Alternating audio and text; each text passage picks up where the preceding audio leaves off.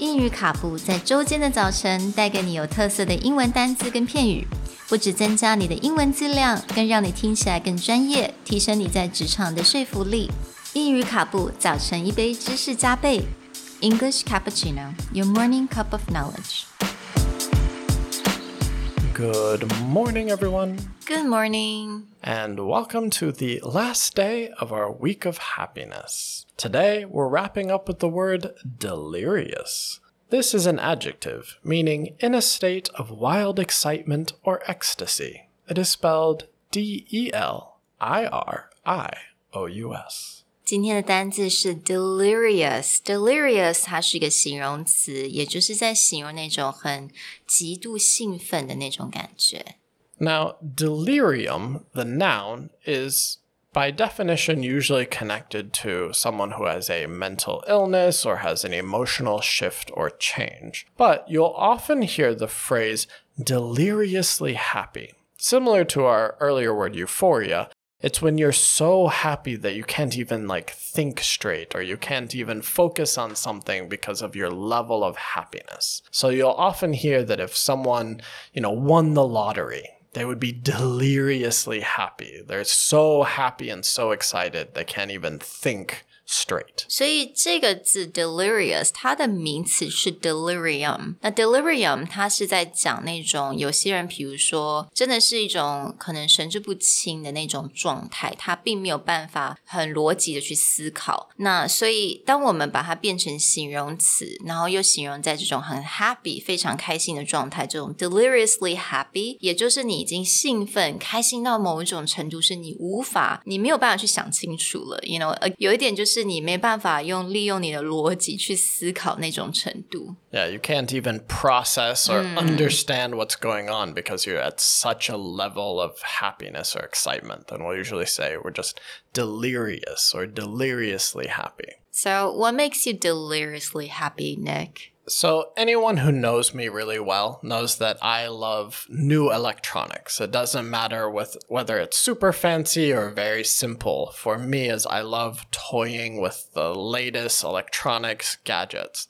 And so, anytime that I get something new, like I'll back a Kickstarter project and it'll finally show up. That moment of just getting to open the package and play with my brand new electronics or my brand new technology, like I'll just leave a whole afternoon and not talk to anyone because I'm kind of playing with my new electronics. 而且我觉得对于那种 Kickstarter，通常你都等超久的，so the anticipation was kind yeah, of the anticipation levels are, especially with the pandemic situations, Uh-huh. things that I backed to like a year or a year and a half ago are finally showing up.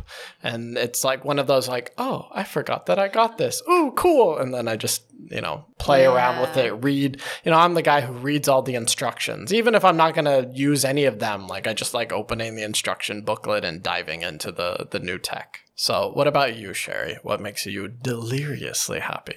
Okay, I think it's when I buy a book. I actually really like reading. I don't have a lot of time, but I really love reading. When I buy a book and it's kind of unexpected that I found something very, very useful and something I love and something I can share, especially when I went through podcast, I get very, I get deliriously happy when I found that piece of information. 这个有一个知识我可以分享给大家。 Yeah, you and I treat books very differently. My books will look brand new, no matter how old it is.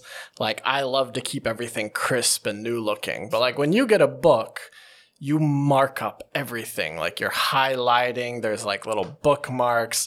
Like, when you get a new book, and like you said, you find this new lesson, I've, I've just watched you like dive in and just mark up a book. And I appreciate it. Like I appreciate that you find all these lessons, but as you know, someone who who loves to keep books like pristinely clean, that part of me is just dying. dying inside.